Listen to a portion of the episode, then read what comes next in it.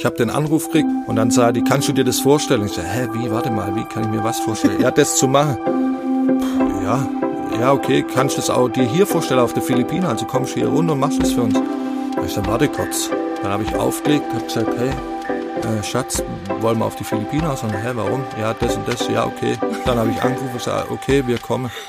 Ja, das war wirklich ein Also war in zehn Minuten war das gesprochen, ja. In dieser Folge spreche ich mit Tobi und Gamse über ihre Auswanderungspläne. Das Paar will sich auf den Philippinen eine neue Heimat aufbauen. Aber fangen wir mal ganz von vorne an. Wer sind Gamse und Tobi überhaupt? Gamse kommt aus Ulm. Als Kind verbringt sie viel Zeit an der Donau oder den nahegelegenen Seen. So oft sie kann, versucht sie dem Baustellenlärm und dem Stress der Stadt zu entfliehen. Das Wasser und die Ruhe bieten Gamse einen guten Ausgleich zu dem lauten und hektischen Leben in der Stadt. Tobi ist in Schwäbisch Hall aufgewachsen. Er lebt damals mit seinen beiden Geschwistern in der Schollenecker Straße. Tobi ist in seiner Kindheit umgeben von Traktoren, Hundegebell und Vogelgezwitscher. Das Landleben und die damit verbundenen Freiheit gefällt ihm. Ganz im Gegensatz zu den spießigen Menschen um ihn herum. Der Wunsch, irgendwann einmal auszuwandern, erwächst früh in ihm. Im April diesen Jahres bekommt Tobi einen Anruf mit einem Jobangebot auf den Philippinen. Ein Angebot, das er nicht ausschlagen kann. Ihr seid eigentlich die äh, Ausnahme als Gesprächspartner für unseren Podcast, weil ihr noch nicht ausgewandert seid. Ihr seid sozusagen ein Millimeter vor eurer Auswanderung.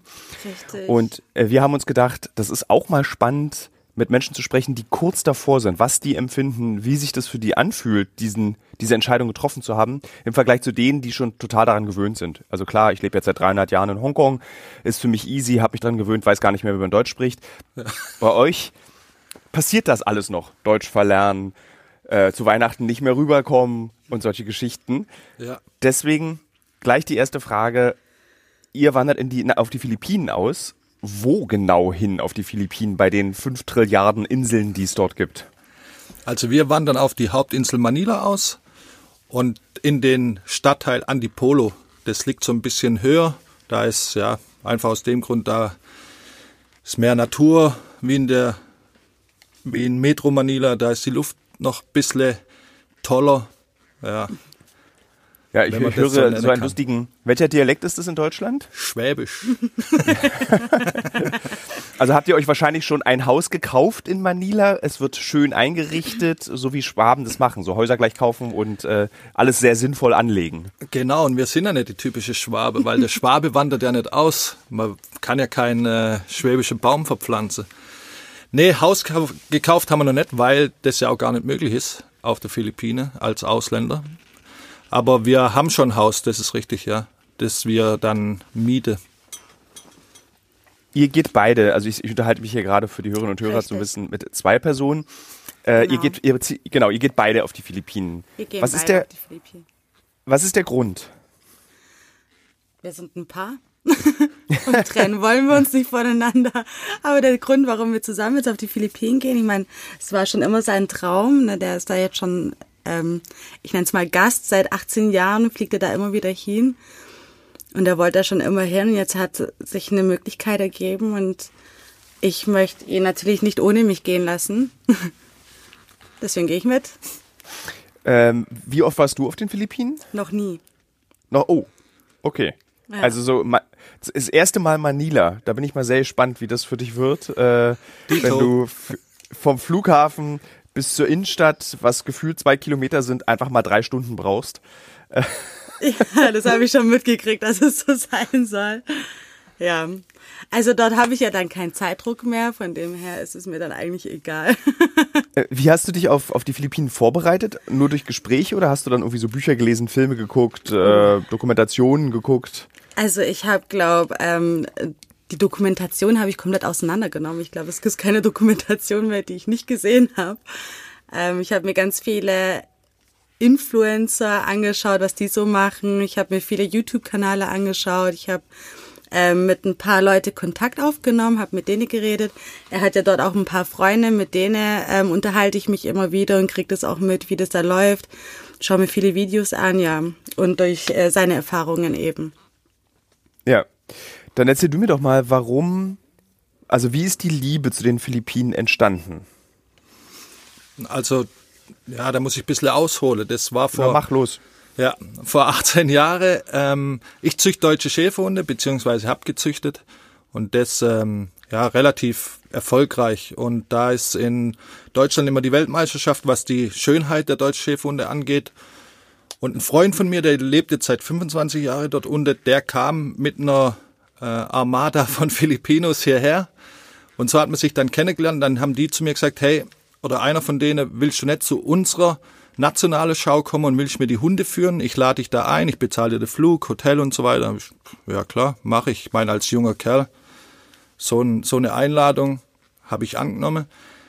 Und beim ersten Mal dachte ich schon, wow, was ein, erstens, was ein schönes Land und dann die, die Leute dort so, so offen, so, so nett.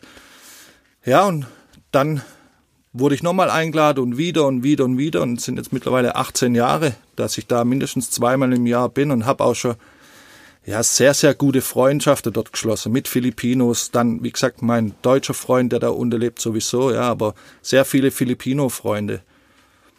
Äh, deutsche Schäferhunde exportierst du die dann auch auf die Philippinen oder ja. Ah, weil ich kann mir vorstellen, dass Präsident Duterte, auf jeden, Ex-Präsident Duterte, auf jeden Fall ein Fan deutscher Schäferhunde ist. Kann ich mir definitiv vorstellen. In meiner, äh, als Journalist habe ich versucht, mehrere Male auf ihn zuzugehen, habe ihn auch einmal interviewen dürfen.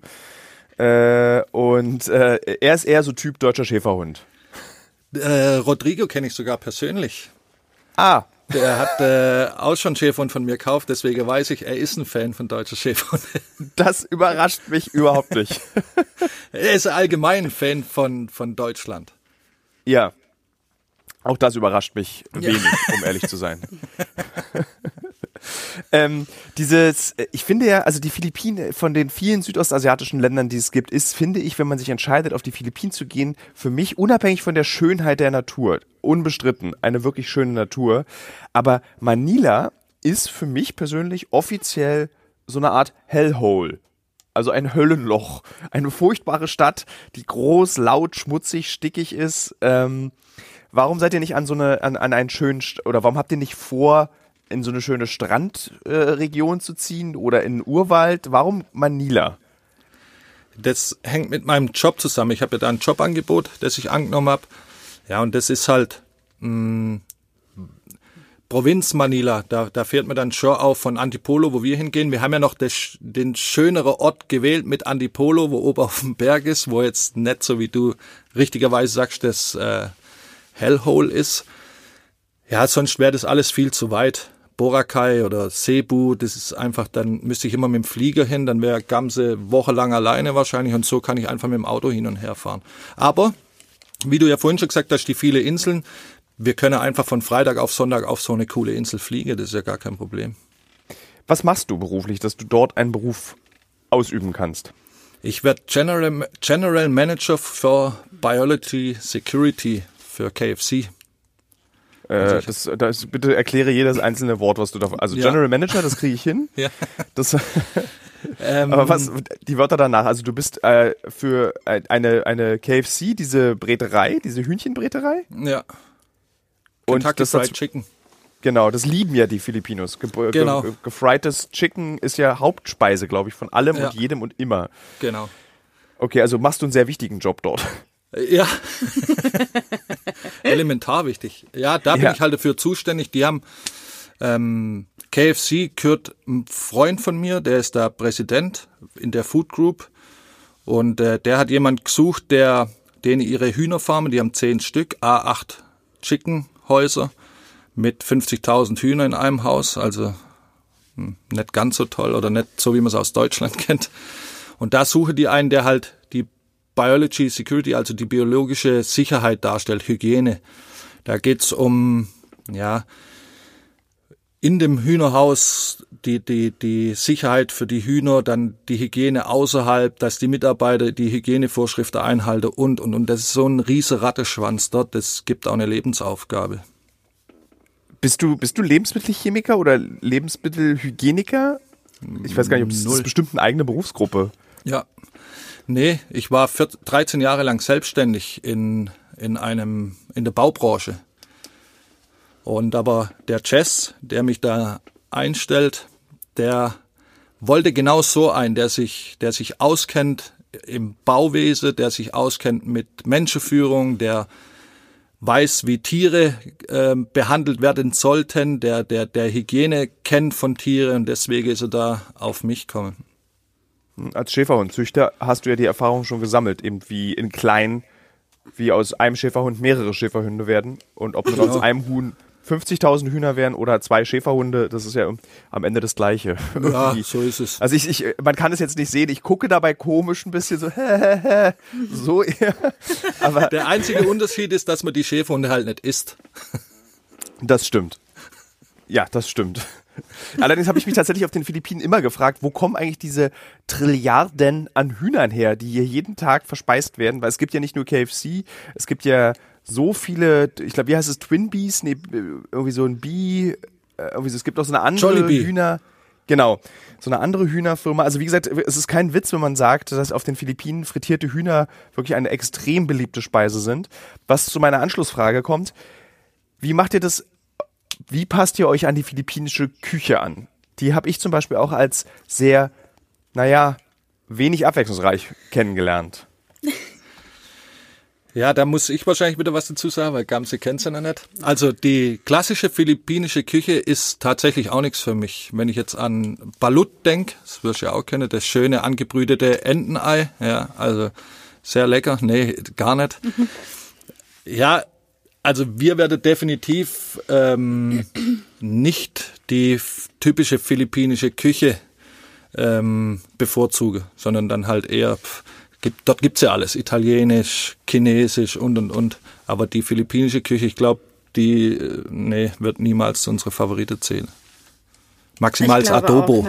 Also ich habe mir ja die Videos angeguckt, so ein bisschen, was die da kochen und machen. Das ist schon ähm, ein Extremfall. Witzigerweise schmeckt dieses angebrütete Entenei. Es ist natürlich eine ganz große Grausamkeit optisch, aber wenn ihr euch überwindet und es esst, wird es das leckerste Ei sein, was ihr je in eurem Leben gegessen habt. Das schmeckt Hast du es probiert, gut. echt? Ich habe es probiert. Es ist natürlich, du darfst nicht hingucken am Anfang, also man gewöhnt sich daran. Das ist ganz weich. Das ist, du merkst es nicht, dass da ein kleines Baby, alleine wenn man es laut sagt, klingt das ja schon furchtbar, dass da ein kleines Babyentlein oder Babyküken angebrütet drin ist. Ähm, das schmeckt so wie das perfekte Eigelb. Also du hast Okay. wirklich so ein ganz tolles Ei-Geschmack. Aber es sieht natürlich fies aus, keine Frage. Das ist, kostet ein bisschen Überwindung. Also ich finde die Philippinen auch ganz toll. Also ich fühle mich da sehr wohl, bis auf die gebratenen Hühnchen. Das ist so das Einzige, womit ich meine großen Schwierigkeiten habe. Ähm, aber ich hatte das Gefühl, im Rahmen meiner Arbeit habe ich dort oft Zeit verbracht. Es ist auch ein hartes Pflaster auf den Philippinen. Also du hast diesen äh, War Against Drugs, der eher schlecht als recht funktioniert. Du hast ähm, die äh, so einen ganz an, seltsamen Bezug zu Gewalt und zu, zu Waffen, der ist ganz anders als in Deutschland oder in anderen südostasiatischen Ländern. Ähm, hat dir das als jemand, der die Philippinen nicht kennt, hat dir das gar keine Sorge bereitet? Oder hast du dann als Freund beruhigend eingewirkt und sagst, so schlimm ist es nämlich nicht? Nee, also er hat da eigentlich, er sagt mir schon, was gefährlich ist und was nicht. Er erzählt mir auch ganz offen, ähm, wo man sich nicht rumtreiben sollte oder was ich als Frau jetzt allein nicht machen, tun, äh, machen könnte oder tun sollte, wie auch immer. Also er tut mich da schon gut drauf vorbereiten, klar, aber mich schreckt es eigentlich eher nicht so ab. Also wenn ich hier auf dem Frankfurter Bahnhof rumlaufe, da haben die auch eine ganz andere Vorstellung von Waffen und von Kriminalität. Ähm, ja, das kann man jetzt nicht ganz so vergleichen, aber ich glaube, man muss einfach offen an die Sache rangehen und schauen, wo die Grenzen für sich selber sind und schauen, wie man da klarkommt. Ist es auch so ein bisschen das, das, dieses äh, wilder Westen-Versprechen der Philippinen, das euch beide reizt, dorthin auszuwandern? Weil ich finde, die Philippinen fühlen sich noch sehr wild an. Das ist so, ja. Die sind noch sehr wild. Aber aufstrebend. Klar, jetzt ist alles teurer worden und und und, aber Bonbon, also der neue Präsident Marcos, der will ja versuchen, dass immer mehr Investoren kommen, um dem entgegenzuwirken. Das heißt, er will ja jetzt zum Beispiel auch das Gesetz kippen, dass Ausländer kein Grundstück erwerben können, was, wär, was ja für uns überragend wäre. Das sind so Sachen, wo wir schon merken, dass es, ähm, dass die Versuche, das ist halt ja ein brutal armes Land, aber die Versuche, was was zu bewegen, ob der Bonbon das jetzt so macht, Das weiß ich auch noch nicht. Ähm, seid, seht ihr euch denn eigentlich als wirkliche, echte, richtige Auswanderer oder ist es eher so eine, mal gucken auf Zeit, eine berufliche Chance, die ihr da wahrnehmen wollt? Also eigentlich wollen wir schon richtig auswandern. Wir wollen dahin und ein neues Leben aufbauen. Und da wollen wir es dann auch so gemütlich haben, dass wir einfach nicht mehr gehen wollen. Wir haben ja auch ganz viele andere Ideen noch. Also das fängt an mit, wir haben jetzt Balik Bayang Boxe schon mal runtergeschickt, weil wir hier ähm, Küchenmaschine gekauft haben, um dort unter deutsche Wurst zu produzieren, um dort deutsches Brot zu produzieren. Dann haben wir vor, mein Kumpel ist am gucken nach Grundstücke. Er darf kaufen, weil er eine Philippiner als Frau hat und wolle da selber so eine Art Farm aufmachen mit Schweine und so weiter, dass wir quasi ein Restaurant machen mit ähm, mit unseren eigenen Produkten sozusagen. Weil da lege die Filipinos, okay, jetzt bin ich ehrlich, die Filipinos, die Geld haben, lege da schon immer mehr Wert drauf. Also, ja, das ist für euch gar nicht mal, also das ist richtig so eine, äh, den gesamten Lebensmittelpunkt verlegen auf die Philippinen. Also nicht nur dort sein, sondern auch wirtschaftlich sich zu entwickeln, zu arbeiten, sich eine, eine Basis aufzubauen. Das ist aber für dich, als jemand, der noch nie da war, gehst du da nicht ein riesiges Risiko ein? Ich gehe ein Riesenrisiko ein, natürlich. Aber ich meine, ganz ehrlich, wer tut es denn nicht? Ich meine, er könnte da jetzt auch hingehen und da könnten irgendwelche ganz komische Sachen passieren und mit der Behörde irgendwas sein oder wie auch immer, was ihn dann mega aufregt und das könnte schon für ihn ein Punkt sein, wo er sagt, okay, ich kann nicht mehr, ich möchte das nicht oder es passt nicht zu mir. Ich meine, ich glaube, egal, egal wie oft er auch schon dort war, ich denke, der wird immer noch Punkte haben, wo er konfrontiert wird, die er einfach noch nicht kennt und die vielleicht auch schwierig werden, ähm, die zu überwinden oder wie, keine Ahnung. Also ich glaube, das ist für jeden einfach irgendwo ein Stück weit Risiko. Für mich in meinem Fall natürlich mehr, aber mein Partner, der ist, ist sehr ähnlich wie ich. Also wir ticken da schon irgendwie sehr gleich. Und ich glaube, ich vertraue ihm da jetzt einfach. Und wenn es ihm so arg gefällt, und ich bin eher ein weltoffener Mensch, ich liebe Kulturen, ich liebe, ich liebe es, neue Sachen zu sehen und zu entdecken. Und ich glaube, deswegen wird es auf jeden Fall was Schönes. Doch ich freue mich drauf. Wie bereitet man sich eigentlich auf das Auswandern vor? Mit welchen Gefühlen verlässt man seine Heimat hier in Deutschland? Über diesen Aspekt des Auswanderns haben wir in den vergangenen Folgen kaum gesprochen. Von Tobi und Gamse will ich genau das erfahren. Mir fällt auf, dass die beiden sehr überzeugt von ihrem Plan sind. Keine Unsicherheit, keine Zweifel. Wahrscheinlich überwiegt die Vorfreude auf das anstehende Abenteuer. Vor allem bei Gamse finde ich das allerdings beeindruckend denn sie war noch nie auf den Philippinen. Und dennoch ist sie bereit, alles, was sie sich hier aufgebaut hat, aufzugeben. Job, Wohnung und Freunde. Ich frage mich, was, wenn das Abenteuer Philippinen scheitert? Was, wenn die Wirklichkeit des Lebens dort anders ist als in Gamses Vorstellung? Und mit ganz großer Sicherheit wird das auch genauso sein. Die Philippinen sind toll, keine Frage. Aber ich weiß von meinen Recherchereisen, dass insbesondere Manila sehr, sehr anstrengend sein kann. Tobi kennt und mag das Land. Er war oft dort und er hat dort Freunde. Für ihn wird es vermutlich leichter sein, vor Ort ein neues soziales Umfeld aufzubauen. Aber was ist mit Gamse? Ich erkenne bei ihr keine eigene Motivation für das Leben auf den Philippinen. Welche Träume und Ziele will sie dort verwirklichen? Du gehst jetzt einfach mit, mit der Perspektive, dass du dort auch arbeiten wirst. Was ist deine Perspektive, auf, auf, wenn du dorthin gehst? Deine berufliche Perspektive wir wollen uns ja selbstständig machen, gerade mit diesem Restaurant und so. Und da will ich auf jeden Fall, also da will ich halt mitwirken. Ne? Und hast du auch so einen eigenen, also das ist, klingt ja nach einem Traum, den ihr beide habt, dieses Restaurant, dieses äh, Farm, äh, diese ganzen Sachen, die ihr dort machen könnt. Hast du auch einen ganz eigenen Wunsch, den du selber verwirklichen willst, nur für dich vor Ort? Also um dir ein Beispiel zu geben, würde ich auf die Philippinen auswandern, würde ich mir meine die größte Insektensammlung aller Zeiten würde ich mir dort anschaffen, weil ich ein großer Fan von Insekten bin und ich weiß, dass es auf den Philippinen wunderschöne Insekten gibt. Okay. Ähm, ähm, hast du so, sowas meine ich mit so einem eigenen Ding, mit so einer eigenen Sache, die du für dich verwirklichen möchtest? Ähm, ja, da ist die älteste Tätowiererin der Welt. Ah. Die möchte ich auf jeden Fall hier, besuchen. Hier. Du warst da? Da. Wahnsinn. Wangenort. Da will ich hin. Will ja, ich hier. Hin. Ich bin in Ohnmacht gefallen. Wirklich? Ja, es hat so weh getan, dass ich in Ohnmacht oh gefallen bin. Das habe oh. ich gesehen sogar. Ja. Du Lappe. Wir gehen auch dorthin. Ja, Scheiße, das, hoffentlich ähm, beeilt euch. Die ist jetzt, müsste so um die 300 Jahre alt sein mittlerweile. Nein, Ähm, 102 ist die, glaube oder? Ja, genau, die ist sehr, sehr süß. Aber es ist natürlich auch da, siehst du das Hamsterrad, das kannst du an ihr total toll erleben, weil sie hat uns das dann einfach erzählt. Sie kann gar nicht mehr, aber sie ist verantwortlich für dieses Dorf. Und deswegen tätowiert sie weiter. Wahnsinn. Ja. Ja. da will ich unbedingt hin. Und was ich noch möchte, ich liebe ja meditieren. Ich liebe meditieren. Meditieren ist für mich was ähm, ganz Wundervolles. Und dort hat man ja ganz viele Naturgeräusche. Ich glaube, da sind ganz viele ähm, exotische Tiere, die man sehen kann, auch so am Meer und alles. Also das alles, da möchte ich an schöne Orte hingehen und meditieren. Ja. Und das möchte Das- ich vertiefen. Ich meine, ihr beide klingt ja sehr zuversichtlich, aber gibt's bei dir was, wovor du auch tatsächlich Angst hast? Also äh, eine echte Angst?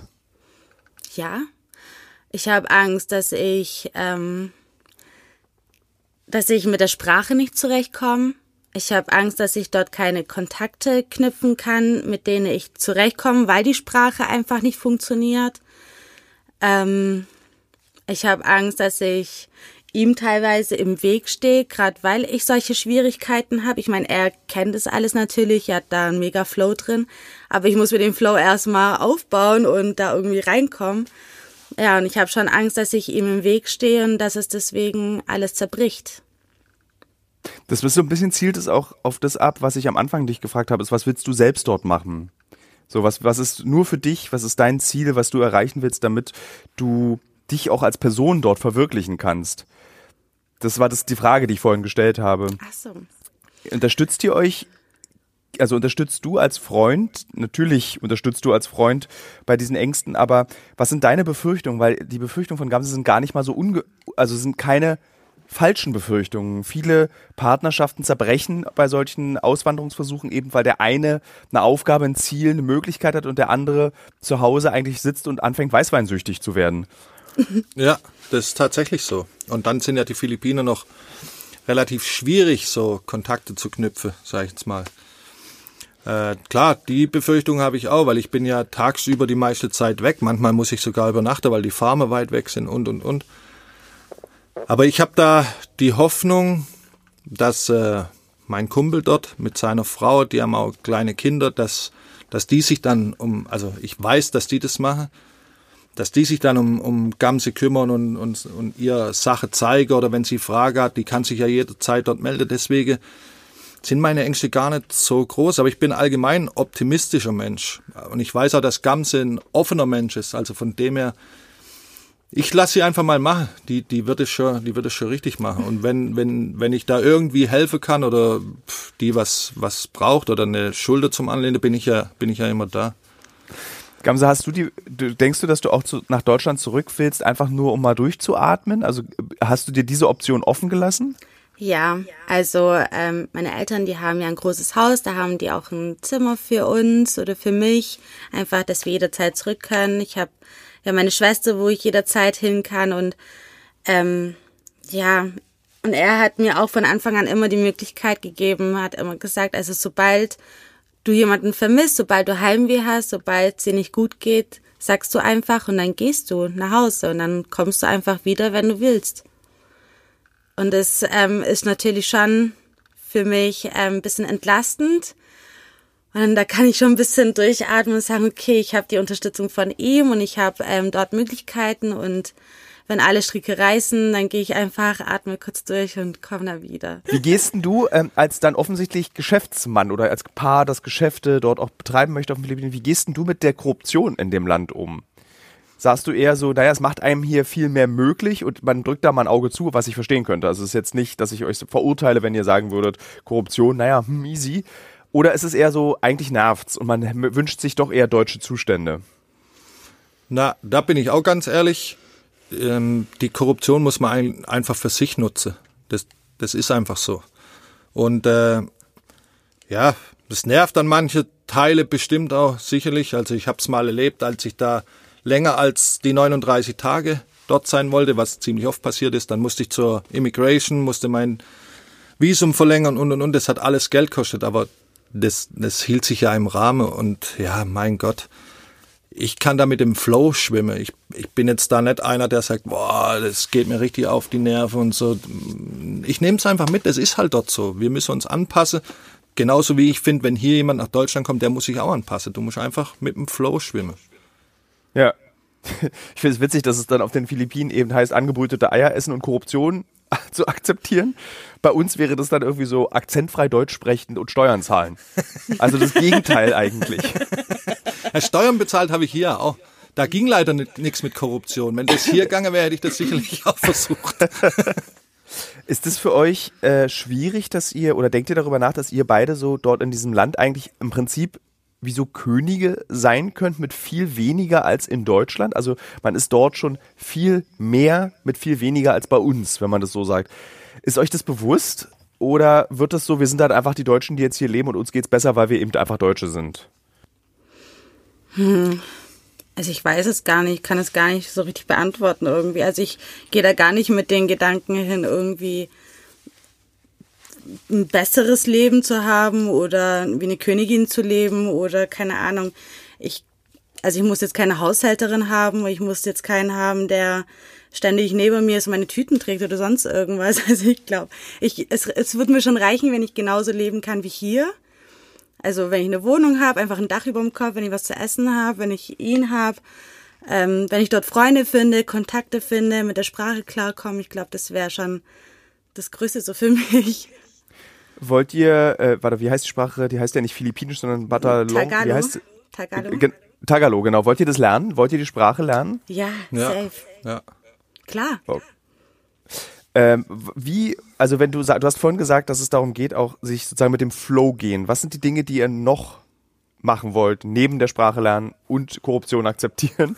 äh, wa- was ist, was ist es noch? Wie wird man Teil einer Kultur? Besonders auf einer, einer so diversen Kultur wie auf den Philippinen.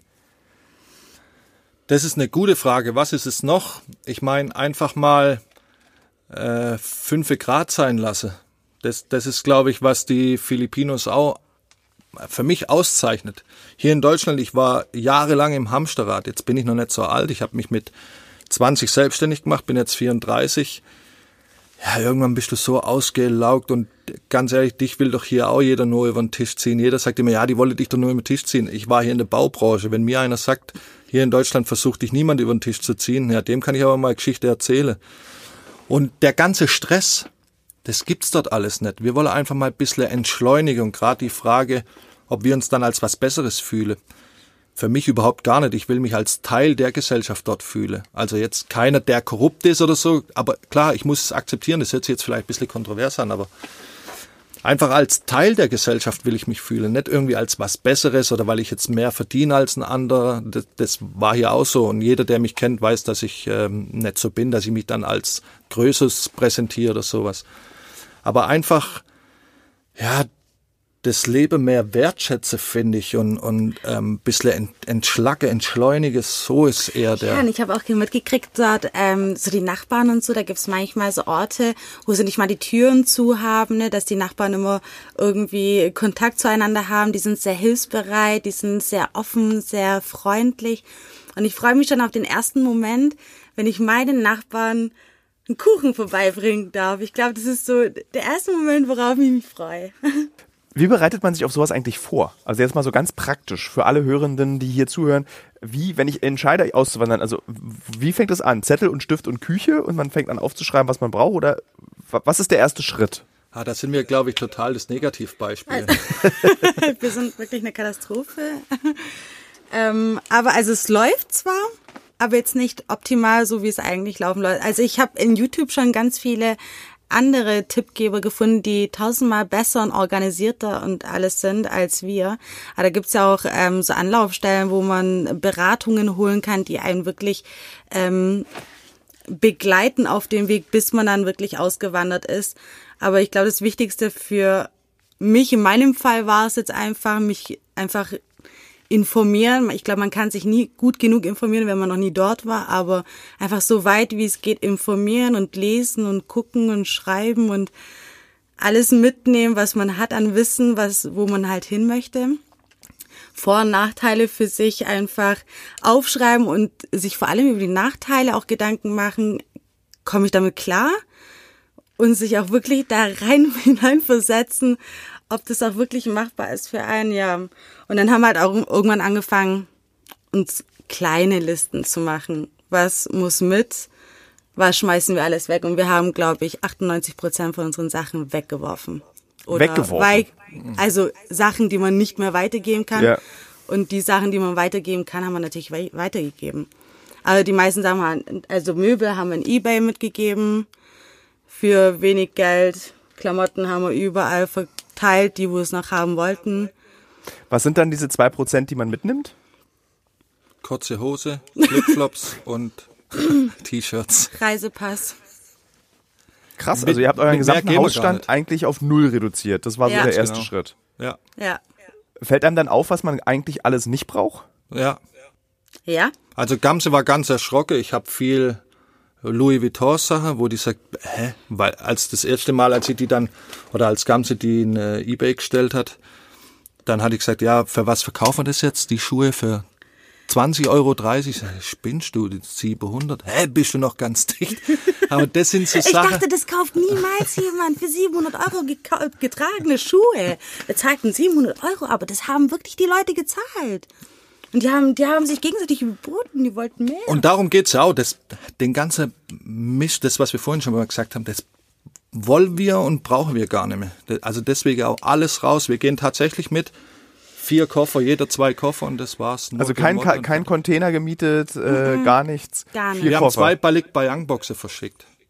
ja, aber da Geil. haben wir hauptsächlich nur so Sachen für unser Restaurant Ja. in, die, in der Zukunft reingesteckt. Man lernt von euch beiden, dass man gar nicht das so overthinken muss, dass man das gar nicht so krass vorbereiten muss mit 40 Containern und irgendwie riesigen Excel-Tabellen, wo alles drin abgehakt wird. Also wenn ich ein Mensch bin, die jetzt äh, 50.000 Taschen braucht und unbedingt den ein Kissen braucht und unbedingt, also dann brauche ich natürlich ein paar Container, aber normal braucht man, glaube ich, das Emotionale mehr als das ganze Materialistische, was man da in so einen Container reinpacken kann. Die Entscheidung allein war ja bei uns schon so. Ich habe den Anruf gekriegt, hey Tobi, äh, wir haben das und das Problem. Ich dachte erst, naja, die wollen jetzt von mir wieder irgendwelche Maschinen oder irgendwas, wo ich danach gucken muss. Und dann sah die, kannst du dir das vorstellen? Ich sage, hä, wie, warte mal, wie kann ich mir was vorstellen? ja, das zu machen. Puh, ja, ja, okay, kannst du das auch dir hier vorstellen auf der Philippinen? Also kommst du hier runter und machst das für uns. Da ich dann warte kurz. Dann habe ich aufgelegt, habe gesagt, hey, äh, Schatz, wollen wir auf die Philippinen aus? Und hä, warum? Ja, das und das, ja, okay. Dann habe ich angerufen und gesagt, okay, wir kommen. Ja, das war wirklich in Also war in zehn Minuten war das gesprochen, ja. Krass. Also auch Deswe- für dich, so, also Gamsa, als dass du so schnell diese Entscheidung auch triffst. Aber offensichtlich war ja bei dir auch, da ist so ein seltener Fall, dass ihr beide so eine gewisse Erschöpftheit der deutschen Gesellschaft empfunden habt und dann wahrscheinlich hat sich das getroffen in dem Moment. Fernweh auch, Ja. ja. Wart ihr vorher schon zusammen reisen oder ist es eure erste große auch gemeinsame Reise? Das ist die erste große gemeinsame Die erste Reise. große, wir waren mal in Italien, aber das war ja jetzt. Alter, da geht ihr aber auf jeden Fall, Ja, no risk, no fun. auf jeden Fall, ich würde sagen, no risk, no fun. Italien, ja, ist, ist schwer vergleichbar. Ich muss zugeben, ich habe gerade einige Fragezeichen in meinem Kopf. Die Entscheidung auszuwandern innerhalb von fünf Minuten zu treffen, finde ich schon krass. Und YouTube-Videos zur Vorbereitung, reicht das, um sich auf ein neues Leben in einem Land vorzubereiten, in dem man noch nie zuvor gewesen ist? Versteht mich nicht falsch, liebe Hörerinnen und Hörer. Ich wünsche den beiden, dass der Neustart auf den Philippinen gelingt. Aber ich habe das Gefühl, Tobi und Gamse unterschätzen ihr Vorhaben ein wenig. Nicht, dass ich jemals auf die Philippinen ausgewandert bin, nicht, dass ich jemals diesen Plan hatte, aber irgendwie habe ich dieses Gefühl. Wenn ich in dieser Podcast-Reihe eines gelernt habe, dann vor allem, dass das Leben in der neuen Wahlheimat oft doch schwieriger sein kann, als man es sich vorgestellt hat. Klar, die beiden haben Freunde und Familie, die sie sicher unterstützen werden, wenn die Auswanderungspläne scheitern. Aber das gesamte Eigentum wegzuwerfen bzw. zu verkaufen, finde ich in diesem Fall, sagen wir mal, mutig. Was den beiden vor Ort helfen könnte, sind natürlich ihre Privilegien, die sie als Westeuropäer auf den Philippinen automatisch haben werden. Sind sich Tobi und Gamse dieser Privilegien bewusst? Ich finde das so, ich finde das so ganz toll, dass wir drei solche Leben leben können, dass wir ihm sagen können, ich will meditieren, ich möchte ein Tattoo von Wang Ott. Und, aber was ich mich oft frage und frage, die Frage geht auch, gilt auch an euch beide, ist, habt ihr, hab, also ich habe manchmal ein schlechtes Gewissen. Wenn du, wenn ich einfach mir die Menschen auf den Philippinen zum Beispiel angucke, dass einfach, ich würde sagen, 95 Prozent, oder die Zahl stimmt nicht, aber es ist eine subjektiv gefühlte Zahl, in fürchterlichster Armut leben. Und wir als Europäer, als Deutsche, können eben sagen, ach, ich wandere mal dahin aus, ich möchte meditieren, ich möchte irgendwie bei KFC arbeiten, vielleicht mache ich mein äh, Schäferhund-Business noch weiter. Das ist so, ich finde es manchmal so ungerecht. Was macht ihr bei diesem Gefühl dieser Ungerechtigkeit? Außer meditieren. Ja, das. gut, ich meditiere nicht. nee, du, du hast schon recht. Ich habe manchmal auch, speziell wenn ich da unten bin, und jetzt kann ich ein konkretes Beispiel nehmen, wenn wir Hundeschauer dort haben und äh, die Eigentümer dürfen dann zuerst ans Buffet gehen und die, die nach den Hundeschauer, da hat ja jeder seinen Boy, der, der dem Hund Essen gibt, Trinken gibt, der den Hund bürstet und und und. Ja, die dürfen nicht mal bei uns am Tisch sitzen die sitze dann auf dem Gras. Also ich setze mich dann immer mit ins Gras und meine Kumpel sagen, was machst du da? Ja, ich esse mit den Jungs, weil mit denen habe ich ja mehr zu tun. Die müssen schauen, dass der Hund in guter Kondition ist, die müssen gucken, dass der Hund fit ist, damit du deinen Pokal nachher kriegst. Also bin, fühle ich mich als einer von denen. Und wenn du, du warst schon ein paar Mal dort, und wenn du denen Jungs das so entgegenkommst, weil sind wir ehrlich, die himmeln uns ja an als Europäer. Die denken, wow, das ist der Macher. Dann, und du begegnest denen auf Augehöhe, also ich bin mir sicher, die würde für dich sterben oder die würde für dich töten. Ich übertreib's jetzt bewusst, aber die, du merkst dann, die, die, die begegnen dir ganz anders. Die denken, hä, die sind ja gar nicht alles so gottmäßig unterwegs. Oder wenn ich äh, die Kinder, die betteln, dann, laufe ich in Jollibee rein und hol 20 Burger und gebe es denen Kinder, die freuen sich äh, einen Arsch. Aber du hast recht, manchmal hat man schon so das Gefühl, warum habe ich jetzt das Privileg und, und der nicht? Aber habe auch noch keine Antwort gefunden.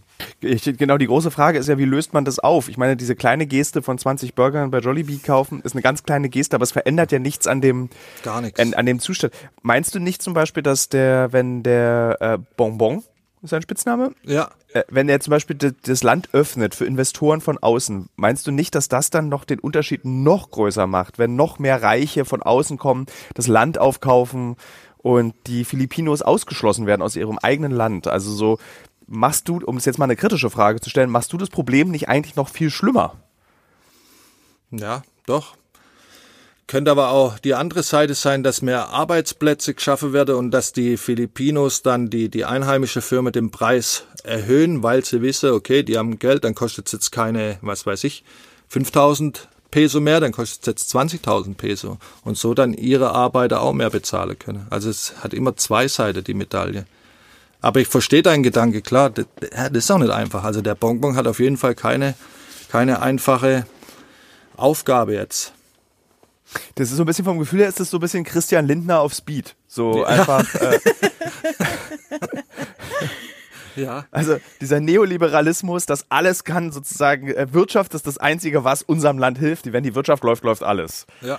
So, ähm, was, was macht ihr, wenn ihr feststellt, dass dieses, dieses Wirtschaftswachstum eben auch dazu führt, dass das, warum man auf die Philippinen kommt, auch kaputt geht? Menschen wie Wang Ott, diese Natur, in der Wang Ott lebt, also dass alles aufs Spiel gesetzt wird für Wirtschaftswachstum.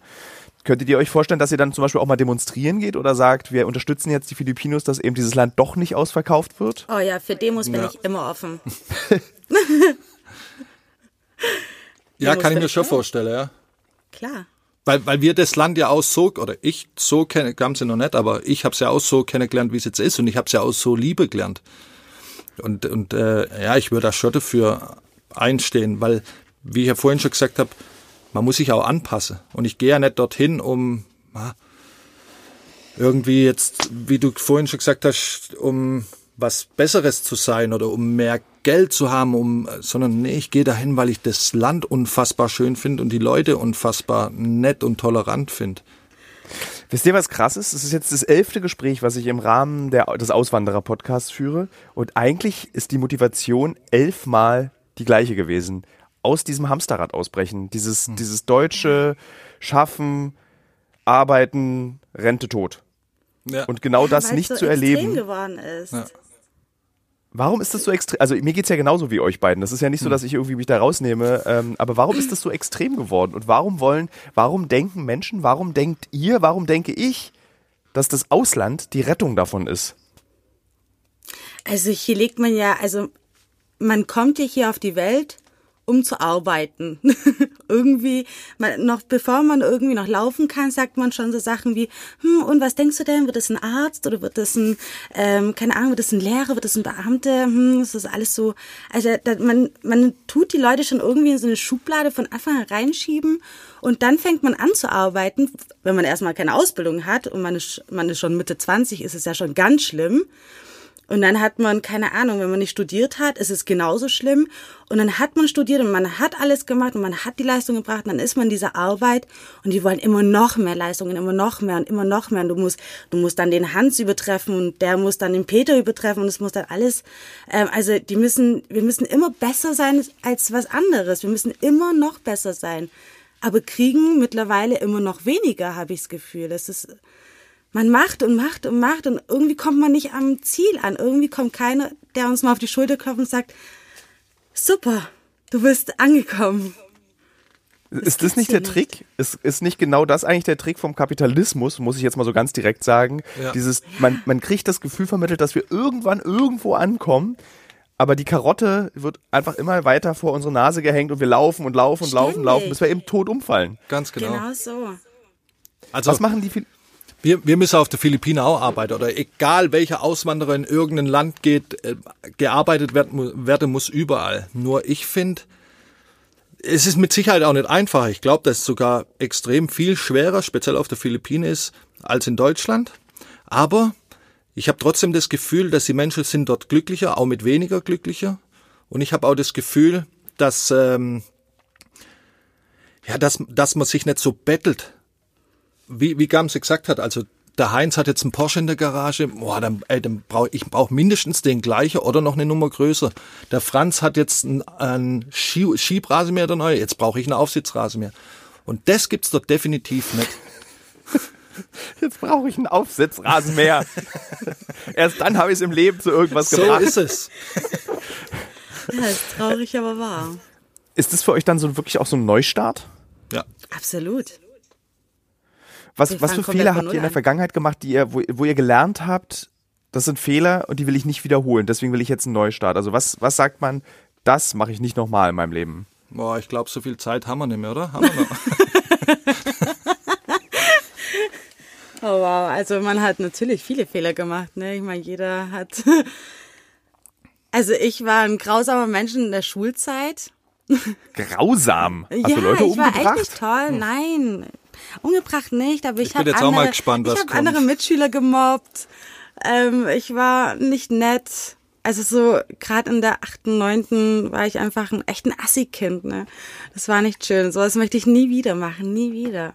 Ich möchte nie wieder einem Menschen sowas Böses antun oder jemanden in so eine Lage bringen, wo die sich ich weiß nicht, was mich dazu geritten hat, überhaupt so zu sein damals. Es war nicht schön. Sowas möchte ich niemals machen. Und dann habe ich auch noch einen scheiß Beruf gewählt. Also, ich was, bin, was warst du beruflich? bin Anästhesieschwester. Äh, und also ich glaube, ohne deinen Beruf wären sehr viele Menschen sehr Nein, mein Beruf ist mega. Ich liebe meinen Beruf. Es macht mega Spaß, aber die Bezahlung ist einfach eine Katastrophe. Und die Menschen sind einfach gemein und die sind einfach, es ist einfach nicht einfach. Und es ist einfach, man kriegt so wenig zurück, obwohl man so viel gibt. Man macht so viel, man kriegt einfach kaum was zurück. Das ist natürlich auch ein Beruf, den du auf den Philippinen auch ausüben könntest. Ne? Das ist, glaube ich, gar nicht mal so unbegehrt, sogar den mhm. Beruf, den du da hast. In so einer Privatklinik kann ich mir gut vorstellen, dass du da das ja. zurückbekommst, was du in Deutschland nicht zurückbekommen hast. Ja, kann ich mir auch gut vorstellen, dass es dort ähm, besser sein könnte, tatsächlich. Aber ja, ich weiß nicht, wie das ist. Ne? Ich meine, will man da eine OP-Schwester im OP-Raum haben, die nur Englisch babbelt und die noch kein Tagalog kann und dann kommt eine Notsituation und dann sollen wir alle miteinander halb Chinesisch, halb, halb Englisch, halb Tagalog sprechen. Ich weiß nicht, wie sinnvoll das ist oder inwieweit die da so offen sind. Gibt es Freunde oder Menschen in eurem sozialen Umfeld, die so ein bisschen kopfschüttelnd euch eure Abreise sehen, die sagen Oh ja. so, ihr seid halt einfach feige und macht jetzt, ihr macht jetzt hier, brecht hier alles ab, damit ihr woanders neu anfangen könnt, weil ihr hier nicht aufräumen wollt? So erlebe ich es nicht, dass die sagen, wir wären feige oder so. Also in meinem Umfeld, aber die wissen auch, dass ich dort Freunde habe, dass ich dort ähm, schon öfters war. Ja, die sagen, ey, das ist eine, ich will's ja schon länger auswandern. Und die sagen, das ist für dich eine einmalige Chance, du musst das jetzt nutzen. Und äh, ja, aber bei Gamse sieht's ein bisschen anders aus. Ja, bei mir ist echt krass, ne? Also die Reaktion, die ich so zurückbekomme von meinen Leuten, ist schon heftig. Gerade von den Leuten, wo ich dachte so, die, also auf die ist verlassen, egal was passiert, auf die kann ich mich 100% verlassen. Genau diese Menschen haben mich 100% hängen lassen. Was hast du von ihnen erwartet? Also, und wie haben sie dich hängen lassen?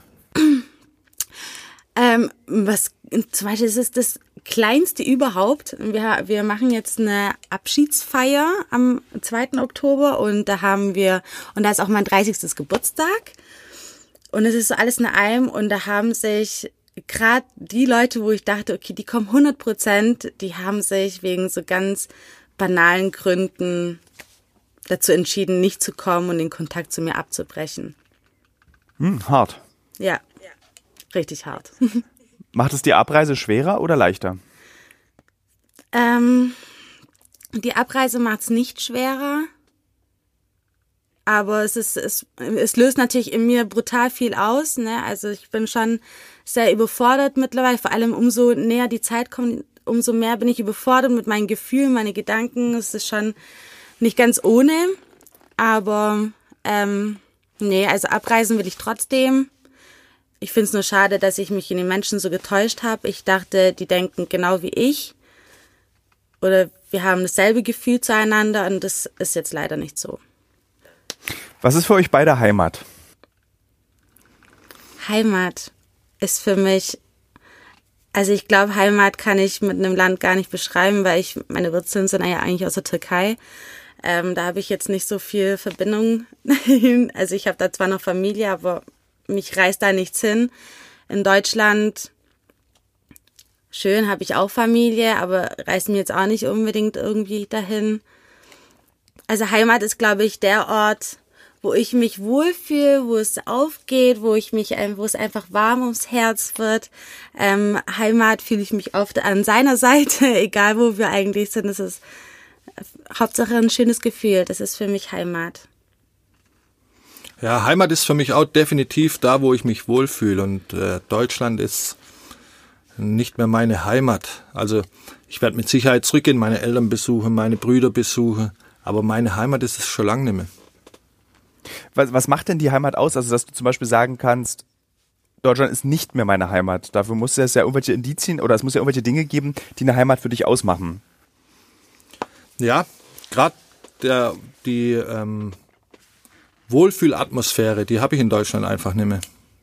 Aber die habe ich schon, schon länger nicht mehr. Also es macht keinen Spaß mehr in Deutschland. Was, was ist die Wohlfühlatmosphäre? Wohlfühlatmosphäre ist zum Beispiel, dass es gerecht äh, zugeht, dass, also ich meine gerecht vor Gericht zum Beispiel.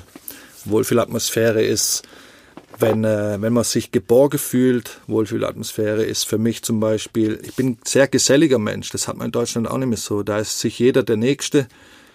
Und äh, das, das hat man da, ach nee, da, da ist jeder nur hinterher, um dir einen reinzuwürgen, und aber so aufrichtige Menschen. Ich vergleiche das immer so, früher, weiß ich noch, als kleines Kind haben, haben viele Erwachsene immer drüber gesprochen, wie oberflächlich die Amerikaner sind und haben da geschumpfen. Aber ich finde, da ist, wir sind noch schlimmer wie die Amis. Dieses, das ist interessant, diese, also würdest du sagen, dass diese fast Wut, würde ich es fast nennen. Also jetzt nicht, du hast jetzt knallst jetzt keine Leute irgendwie auf der Straße irgendwie Nein. eine Backpfeife rein, sondern aber es klingt schon recht wütend. Aber ist das für dich einer der Hauptantriebe gewesen, zu sagen, ich muss weg? Ja, also ich habe viel erlebt, wo ich sag, nee, ich äh, will und kann hier gar nicht mehr bleiben. Weil es, weil es, wie gesagt, einfach brutal ungerecht ist. wenn man auswandern will, braucht man einen sehr emotionalen und starken Grund mehr als vielleicht einen wirtschaftlichen Grund. Fragezeichen. Definitiv. Ja, ja. Vielen Dank. Sehr gerne. Vielen Gerne. Dank dir. Da- Das hat sehr viel Spaß gemacht. Ja, Gleichfalls. So, liebe Hörerinnen und Hörer, das ist jetzt die vorletzte Folge des Auswanderer-Podcast vom Fokus mit mir, Thilo Mischke und vielen tollen Gästen, die ich hatte. Die nächste Folge wird die vorerst letzte Folge dieses Podcasts sein und dort treffe ich mich mit Katharina in Tel Aviv. Sie ist nach Israel ausgewandert. Die Autorin ist für die Liebe hergekommen, aber sie ist in ein Land gezogen, das sehr, sehr viele Extreme und sehr, sehr besonders ist. Und davon erzählt sie mir und sie erzählt mir davon, wie es ist, hier zu leben, hier zu sein und hier glücklich zu werden. Denn das geht nämlich sehr gut in Israel. Wenn ihr diesen Podcast mochtet, dann tut mir doch bitte einen kleinen Gefallen und abonniert ihn auf all den Plattformen bei Spotify, gebt uns Sternchen, gebt uns Bewertungen. Und Die Auswanderer ist ein Podcast produziert von PQPP2 GmbH im Auftrag des Fokus Magazin.